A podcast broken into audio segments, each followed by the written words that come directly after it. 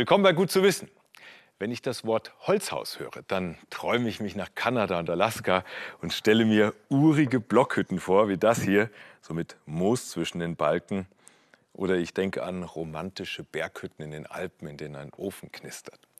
Das Einzige, woran ich eher nicht denke, sind Hochhäuser aus Holz. Denn da tun sich direkt Fragen auf. Ist Holz überhaupt stabil genug für zum Beispiel zehn Stockwerke? Und vor allem, was passiert, wenn es brennt?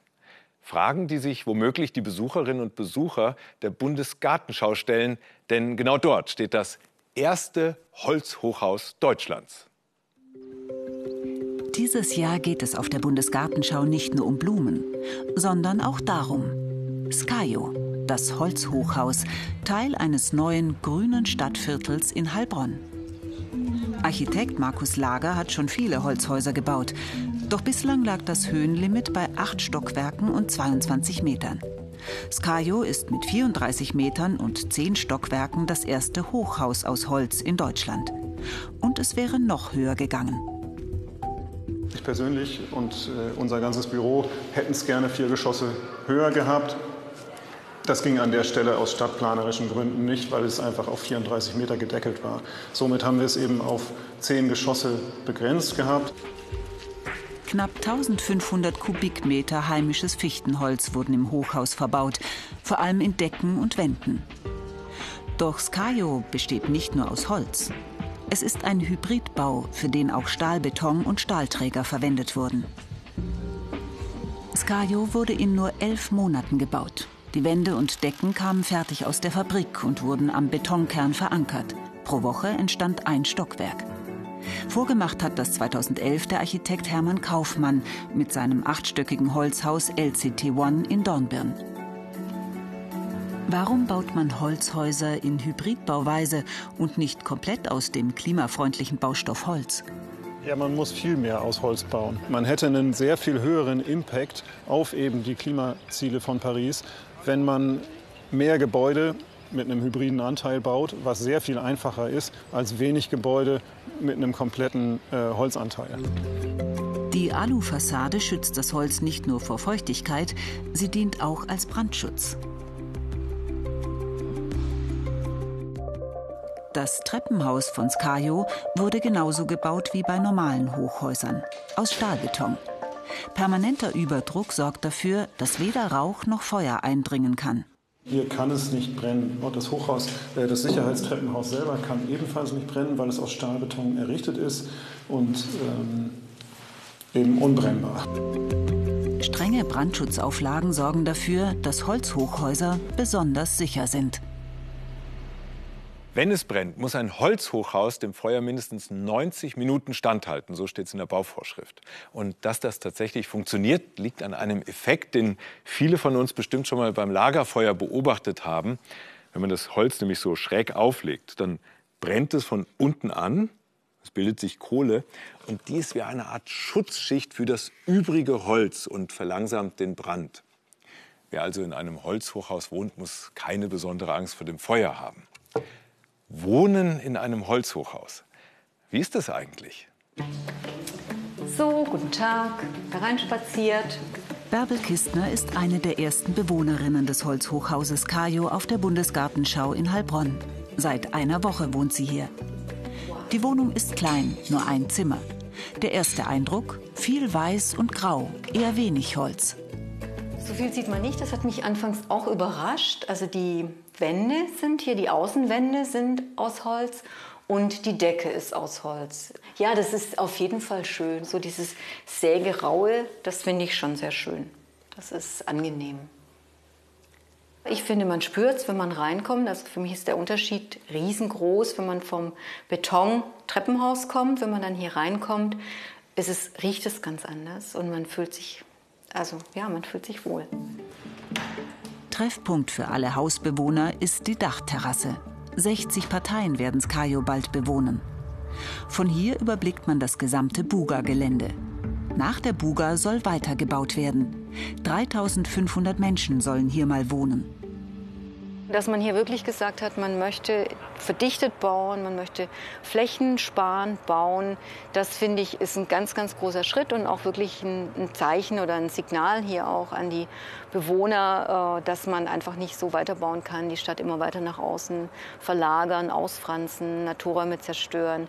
Deswegen finde ich, das ist für mich eigentlich so das, äh, das Wesentliche und das Wichtigste daran. Das grüne Stadtviertel auf der Bundesgartenschau zeigt, Hochhäuser und ganze Wohnblocks aus Holz zu bauen, ist technisch möglich. Auch der Brandschutz ist gesichert. Mehr Häuser aus Holz wären ein wichtiger Beitrag für den Klimaschutz. Im internationalen Vergleich ist das Heilbronner Hochhaus mit seinen 34 Metern eher mittelgroß. Im Juni soll in Wien das Hoho eröffnen. Hier ist es. 84 Meter hoch und damit Europas höchstes Holzhaus. Ja, und Experten gehen davon aus, dass in Zukunft sogar bis zu 200 Meter hohe Holzhäuser gebaut werden könnten. Plastik, Plastik, Plastik. Ein Kartoffelnetz, Klopapierverpackung, hier von Ostern noch was, ein Strohhalm. Das hier sind 70 Gramm Plastikmüll und damit die Menge, die jede und jeder von uns jeden Tag verursacht. Naja, sieht erstmal überschaubar aus, aber bei über 82 Millionen Menschen im Land kommt da ordentlich was zusammen. Der Anteil an Bioplastik, also Plastik, das nicht aus Erdöl besteht und kompostierbar ist, macht gerade mal ein Prozent an allen Kunststoffverpackungen aus. Mehr Bioplastik wäre natürlich besser für die Umwelt und für die Ressourcen. Doch warum geht da eigentlich nichts weiter beim Bioplastik? In Zwolle, Niederlande, ist dieser Mann angetreten, um die Umwelt zu retten. Mit Plastik. Patrick Geritzen stellt Verpackungen aus Biokunststoff her. Plastik aus Pflanzen. Mein Ziel ist, um so viel wie möglich Verpackungen umzustellen auf Basis von nachwachsenden Rohstoffen, die auch völlig kompostierbar sind. Doch mehr Bioplastik ist kompliziert. Geritzen entwickelt schon seit 19 Jahren Kunststoffverpackungen, die kompostierbar sind. Für Gemüse und Fleisch, Müllbeutel und Kaffeekapseln. In den Niederlanden sieht man diese Verpackungen in vielen Supermärkten. In Deutschland dagegen kaum. Ja, wir haben hier einen schönen Markt aufgebaut hier in, äh, in Holland, obwohl wir ein deutsches Unternehmen sind. Auch die deutsche Markt kommt, aber man muss mehrere Leute überzeugen. Und genau das ist das Problem. Ein Beispiel. Laut EU-Norm gelten die Produkte von Patrick Geritzen als kompostierbar. Doch in den meisten deutschen Kompostieranlagen, wie hier im Landkreis München, möchte man kein Bioplastik haben. Wir sehen hier die biologisch abbaubaren Säcke, vermeintlich. Diese Tüten werden bei uns in unserer Aufbereitungsanlage automatisch maschinell abgeschieden. Die Technik unterscheidet nicht zwischen biologisch abbaubaren Tüten und ähm, normalen Plastiktüten. Mit anderen Worten, die Tüten, die eigentlich verrotten sollten, werden aussortiert und verbrannt. In Deutschland haben nur wenige Kommunen kompostierbare Müllsäcke überhaupt zugelassen denn in den Anlagen verursachen sie nach der Vergärung oder der Kompostierung Probleme. Was man hier erkennen kann, hier sehen Sie schon diese Plastikteilchen. Diese Teilchen bleiben immer übrig und äh, sind für den Endverbraucher, wenn er dann das Kompostmaterial kauft oder wenn es in die Landwirtschaft geht, natürlich inakzeptabel. Um auch diese Schnipsel loszuwerden, müsste man den Kompost einfach nur länger rotten lassen unwirtschaftlich, sagen die Entsorger. Patrick Geritzen fordert, dass die Kompostierer flexibler werden und zum Beispiel erst nach dem Verrotten Plastikreste aussortieren. Verpackungen, die noch schneller verrotten, seien dagegen unmöglich. Für ihn war es schwer genug, überhaupt Bioplastik zu entwickeln, das Lebensmittel monatelang frisch hält. Wir geben äh, eine Garantie von einem Jahr mit. Das ist schon lang. Das heißt, ein Nahrungsmittel ist innerhalb ein Jahr normalerweise verbraucht oder hat keine Haltbarkeit mehr. Damit können wir schon mehr als 80 Prozent den Markt bedienen. Aber auch er weiß, wirklich nachhaltig ist Bioplastik nur, wenn es nicht nur verrottet, sondern auch recycelt wird. In Zukunft mehr Verpackungen zu recyceln, das ist in Deutschland eigentlich ein politisches Ziel. Doch bei den Kunststoffentsorgern ist es wie bei den Kompostierern. Bioplastik bitte nicht.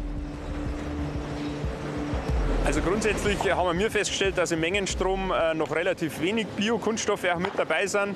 Äh, wir müssen ja immer komplette LKW-Ladungen aussortieren, damit die dualen Systeme die dann abholen. Und von dem her äh, haben wir da eigentlich auch noch kein Augenmerk drauf, dass wir diese Biokunststoffe aussortieren, falls dann mal welche vorhanden sind. Zwar könnte man mit den gleichen Geräten, die hier mit Infrarotspektroskopie PET aussortieren, auch Biokunststoffe erfassen. Das lohnt sich für die Industrie aber nicht. Und so landet Bioplastik auch hier bei den Reststoffen und wird verbrannt.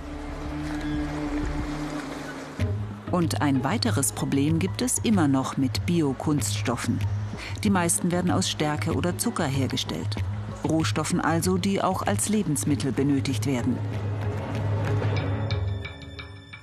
An der TU München haben Forscher jetzt ein Verfahren entwickelt, um auch aus stärkehaltigem Abfall Plastik herzustellen. Zum Beispiel aus Weizenkleien, einem Reststoff aus der Müllereiindustrie, der in großen Mengen nicht verkauft werden kann. So ein Schlüsselrohstoff äh, ist die Weizenkleie, aber wir haben auch Möglichkeiten, Weizenstroh, Holzreste oder sogar Makroalgen aus dem Meer, Braunalgen, die wir vom Strand kennen, zu nutzen, um diese Biopolymere zu machen. Und wir geben natürlich diesen Reststoffen, die normalerweise energetisch verwertet werden, also verbrannt werden, eine ganz neue Wertigkeit als Rohstoff für etwas, was wir täglich nutzen und was auch monetär einen höheren Wert hat. Die Forscher arbeiten mit gentechnisch veränderten Bakterien. Minizellfabriken, die das Ausgangsmaterial für Biokunststoffe herstellen. Das ist umweltschonender als energiefressende Maschinen. Und trotzdem tun sich solche Ideen schwer auf dem Markt. Also sicherlich ist es der billige Ölpreis, weil sie kriegen natürlich aus fossilen Quellen traditionell Kunststoffe für alles, jegliche Anwendungen. Wo sind wir besser? Weil der Kunde kauft nicht das Grünlabel. Ja, der, der kauft im Endeffekt einen Stoff, der etwas machen soll, der eine gewisse Funktionalität hat und guckt auf den Preis. Auch Patrick Geritzen unterliegt im Preiskampf immer wieder, zum Teil wegen nur einem Cent pro Verpackung. Trotzdem will er weiterkämpfen, besonders in Deutschland, dem Land, das europaweit das meiste Plastik verbraucht. Das kann nicht lange so weitergehen. Da muss eine Alternative kommen. Der Endverbraucher weiß das, der ist bereit dafür mehr zu bezahlen und es kommt auch.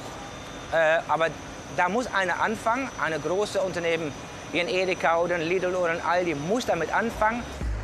Damit Bioplastik ein Teil unseres Müllproblems löst, brauchen wir natürlich neue Verpackungen und Läden, die mitmachen.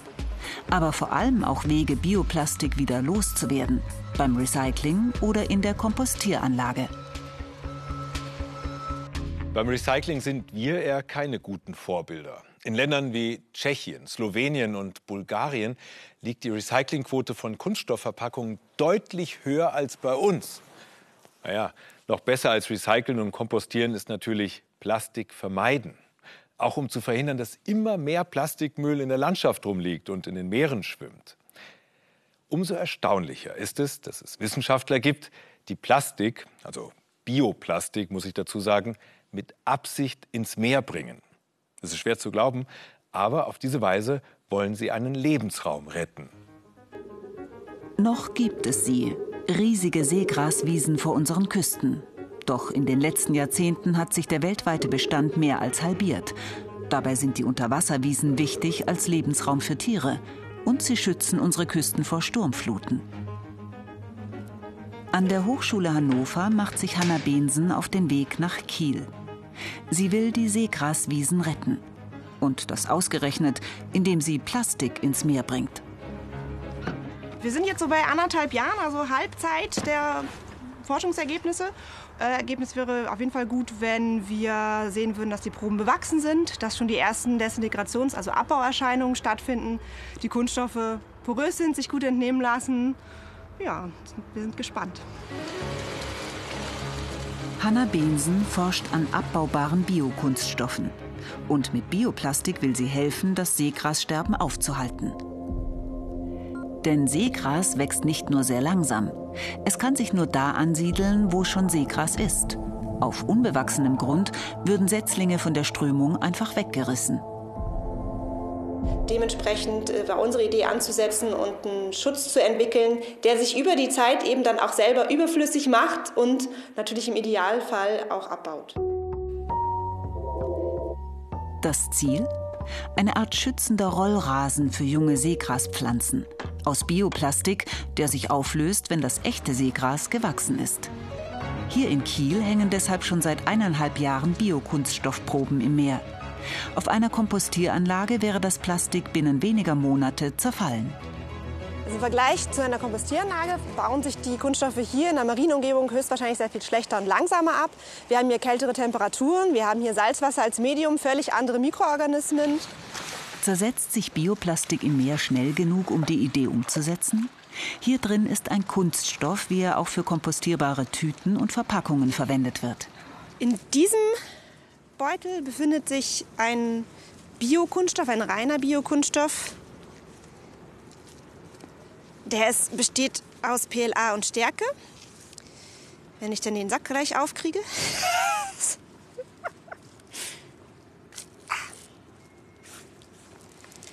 Von dem erhoffen wir uns, dass er tatsächlich relativ gut abbaut, weil er einen sehr hohen Stärkeanteil besitzt und Stärke einfach sehr gut von Mikroorganismen wie natürlich auch von allen anderen Meeresbewohnern verstoffwechselt werden kann. Die Probe scheint nur auf den ersten Blick unversehrt zu sein. Man sieht schon, der bricht relativ gut. Man sieht auch die Verfärbung hier an der Oberfläche. Also wenn ich so ein bisschen mal was abkratze. Und man sieht hier auch so leicht Blasen an der Oberfläche. Die Proben gehen jetzt ins Labor, zeigen aber immerhin erste Hinweise auf Abbauerscheinungen. Könnte mehr Bioplastik also auch helfen, um den Plastikmüll im Meer in den Griff zu bekommen? Die Biokunststoffe, die es jetzt äh, am Markt schon gibt, sind dafür definitiv so, wie sie jetzt gerade sind, noch nicht geeignet. Man weiß noch viel zu wenig über die tatsächlichen Abbaumechanismen im Meer. Mal abgesehen davon, dass natürlich auch bei Biokunststoffen Mikroplastik entstehen kann während des Abbauprozesses. Auf dem Weg zur abbaubaren Seegraswiese wiederum stehen die Forscher noch vor ganz anderen Herausforderungen. Die künstlichen Halme müssen stabil auf dem Meeresboden befestigt werden. Und die Verankerung soll natürlich auch biologisch abbaubar sein. Hier wird gerade mit Kokosmatten experimentiert. Im Strömungskanal untersuchen Ingenieure, welche Kräfte auf Matten und Seegras wirken. Also die Kokosfasern sind eigentlich ganz gut. Die würden schon für Stabilisierung benutzt. Und wir untersuchen jetzt unter dem Wasser. Das ist äh, neu, ein neuer Ansatz. Und wir haben Fasern und wir haben auch Netz. Netz verhält sich gut, der ist resistent. Die Fasern schwimmen ein bisschen. So, so ich bin sehr positiv. Zurück am Institut für Biokunststoffe an der Hochschule Hannover. Die Forscher untersuchen die Plastikproben. Noch ist kein Material in Sicht, das gleichzeitig stabil und abbaubar genug ist, um Seegras zeitweise zu ersetzen. Und auch die Proben im Meerwasseraquarium lassen vermuten, dass Bioplastik allein vielleicht nicht die Lösung sein kann. Was interessant zu sehen ist, man würde bei Biokunststoffen ja vermuten, es ist Bio, ähm, es hat einen natürlichen Ursprung, es baut schnell ab, ist aber in dem Fall tatsächlich auch nicht so der Fall. Also als Zwischenergebnis könnten wir uns wirklich sehr gut eine Kombination aus natürlichen Materialien und Kunststoffen vorstellen. Die Forscher hoffen, dass sie schnell eine Lösung finden. Denn aktuell verschwinden jährlich drei Prozent der weltweiten Seegraswiesen.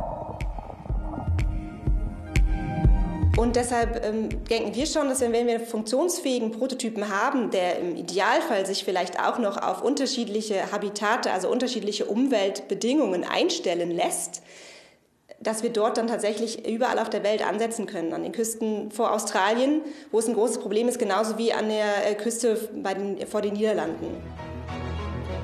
So könnte Plastik im Meer tatsächlich dabei helfen, einen bedrohten Lebensraum zu retten.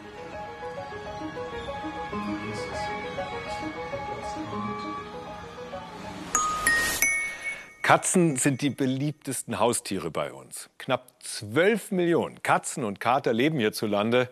Ja, und meistens machen sie das, was sie wollen.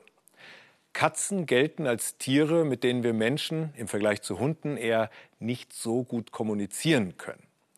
Forscher haben jetzt herausgefunden, Katzen können ihren Namen wohl verstehen, aber obwohl sie ihn offensichtlich erkannten, reagierten sie eher gleichgültig. Sie waren also nicht daran interessiert, wer sie da gerufen hat. Und das führt uns zur Frage aller Fragen, die wohl alle Katzenbesitzer umtreibt liebt mich meine Katze oder liebe nur ich meine Katze? Katzen sind Einzelgänger mit einem starken Willen. Ihre Beziehung zu Menschen ist eher zweckmäßig. So zumindest der Mythos. Oder lieben Katzen den Menschen doch mehr, als wir denken? Zusammen mit der Katzenpsychologin Heike Grotegut machen wir einen Test. Ich bin die Conny. Komm rein.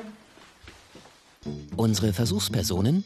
Drei Katzenbesitzerinnen, die ihr Tier schon viele Monate kennen. Drei Katzen, die älter als ein Jahr alt sind und verschiedene Lockmittel. Das jeweilige Lieblingsspielzeug, das Lieblingsessen und den Lieblingsduft. Baldrian oder Katzenminze zum Beispiel. Was ist beliebter bei dem Tier? Die Lockmittel oder der Besitzer? Das soll unser Test zeigen. Dafür unterteilen wir ein Versuchsfeld in vier Bereiche und legen die Lockmittel auf die Eckmarkierungen.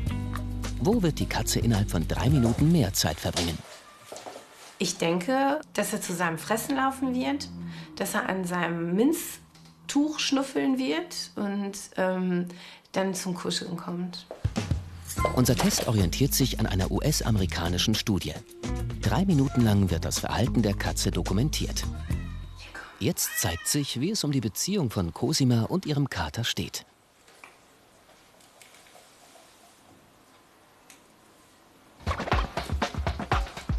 Fressen ist für Kater Sammy offenbar deutlich wichtiger als Schmusen mit seiner Besitzerin. Sammy, komm. Und das, obwohl er erst zweieinhalb Stunden vorher etwas zu fressen hatte. Ich bin ein bisschen enttäuscht, aber er hat halt seinen eigenen Kopf. Wie wird sich der Kater von Daniela Kann entscheiden?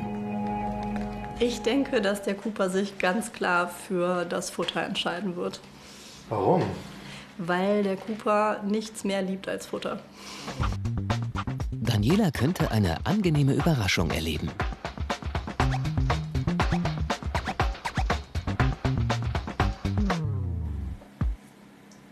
Doch den Großteil der drei Minuten verbringt er bei dem Baumwolltuch mit seinem Lieblingsduft Baldrian. Damit hat Daniela nicht gerechnet. Ich bin sehr überrascht, dass der Cooper halt tatsächlich als allererstes auf den Geruch reagiert und alles andere erstmal auf der Seite lässt, ist für mich ähm, tatsächlich nicht so vorherzusehen gewesen. Und der Kater von Konstanze Augstein? Wie wird sich Yoda verhalten? würde ich einen darauf verwetten, dass er zu mir kommt. Aber jetzt so, ich glaube, der geht doch zum Futter.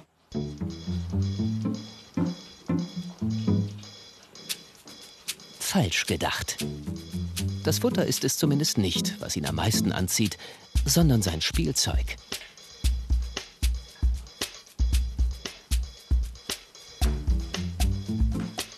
Trotzdem ist Konstanze Augstein zufrieden mit dem Testergebnis weil ich die Nummer eins bin. Und das Spielzeug die Nummer zwei. Und letztendlich das Essen war die Nummer drei. Also ist er doch nicht so verfressen, wie wir immer gedacht haben. Entscheidend war allerdings nicht die Reihenfolge, sondern wo Kater Yoda am meisten Zeit verbracht hat. Nicht bei seiner Besitzerin, aber der Kontakt war da. Er hat sich immer so ein bisschen rückversichert. Also er ist wirklich systematisch im Grunde alle Felder durch. Das mit dem Geruch hat ihn am wenigsten interessiert. Er hatte einmal geguckt und das war's. Und er hat äh, immer wieder zur Halterin geguckt, hat in der Zeit geschnurrt und ähm, von daher ist da schon auch eine gewisse Interaktion zwischen den beiden abgelaufen, auch wenn er jetzt nicht die Testzeit äh, bei ihr verbracht hat. Das Ergebnis der originalen US-Studie zeigt das noch deutlicher. Die Hälfte der Katzen verbrachte hier ihre Zeit am liebsten bei ihrem Besitzer. 37 Prozent wählten das Futter, 11 Prozent das Spielzeug und nur 2 Prozent favorisierten den Geruch. Was heißt das für das Vorurteil? Katzen hätten kaum eine Beziehung zu ihren Besitzern. Die diese Studie belegt ja eigentlich genau das Gegenteil, dass halt der Großteil der Katzen es einfach wunderbar findet, ähm, in einer sozialen Beziehung mit ihren Katzenhaltern zu stehen. Dass Katzen beziehungsunfähige Einzelgänger sind, ist eben doch nur ein Mythos. Was echt interessant ist, der Nasenabdruck einer Katze ist ähnlich einzigartig wie der Fingerabdruck bei uns Menschen. Nur im Alltag erkennen wir unsere Mitmenschen ja eher selten am Fingerabdruck. Üblicherweise reicht es aus, den anderen anzuschauen oder seine Stimme zu hören. Wobei, so absolut sicher ist das mit der Stimme als Erkennungsmerkmal auch wieder nicht, wie mein Kollege Philipp heute beweist. Unsere Stimme verändert sich ein kleines bisschen im Laufe des Lebens. Ne? Als Kinder haben wir meistens sehr helle Stimmen und dann bei den Jungs äh, gibt es irgendwann den Stimmbruch. Aber im Alter haben die meisten Leute eine deutlich tiefere Stimme. Man kann die Stimme aber auch aktiv verändern. Ja, und das ist kein Computertrick. Sie können sich vorstellen, wir hatten schon eine ganze Menge Spaß beim Vorbereiten hier. Und es ist ja schon eigentlich ganz lustig, ne? Man nimmt einen tiefen Zug aus so einem Heliumballon, ne? vom Jahrmarkt kennt man das ja. Und plötzlich klingt die Stimme wie von Mickey Mouse. So einfach kann es gehen. Da braucht man keine Computereffekte und trotzdem eine ganze Menge Spaß. Aber wenn man dann wieder ein paar Atemzüge getan hat, wieder ein bisschen normale Luft in der Lunge gelandet ist, ist der Effekt auch schon wieder weg. Wie kommt das, dass Helium die Stimme verändert? Wenn ich also zwei Luftballons habe, gleich groß, eine mit Luft gefüllt, eine mit Helium, dann wiegt der Heliumballon weniger wegen der geringeren Dichte von Helium. Und die geringe Dichte von Helium, die ist auch der Grund für den Stimmeffekt.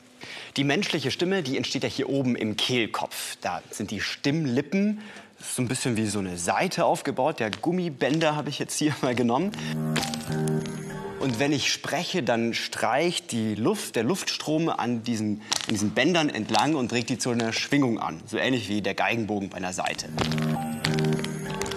Diese Stimmlippen, die schwingen ja nicht im Vakuum, sondern da ist Luft drumherum. Luft besteht aus Molekülen, Luftteilchen im Prinzip. Ne? Und die bremsen die Stimmlippen bei ihrer Schwingung. Das heißt also, wenn diese Seite hier schwingt, dann trifft sie immer wieder auf diese bremsenden Luftmoleküle. Und die Luftmoleküle, die transportieren dann freundlicherweise den Schall auch noch weiter nach draußen, sodass man das hören kann. Soweit, so gut. Mit Helium ist die Situation jetzt ein kleines bisschen anders, denn Helium hat ja eine geringere Dichte. Das heißt, weniger bremsende Teilchen und wenn weniger bremst, dann kann diese Seite auch schneller schwingen. Und eine schnellere Schwingung bedeutet eine höhere Frequenz bzw. ein höherer Ton. Und das ist also der Grund, warum Helium die Stimme höher macht. Und solange Sie es nicht übertreiben, ist Nachmachen ungefährlich. Diese leichten Eigenschaften von Helium die macht man sich auch in der Intensivmedizin zunutze, denn da wird Helium mit Sauerstoff gemischt und als Atemgas eingesetzt. Und damit lässt es sich auch leichter atmen. Ja, gut zu wissen. Und damit danke fürs Dabeisein und bis zum nächsten Mal.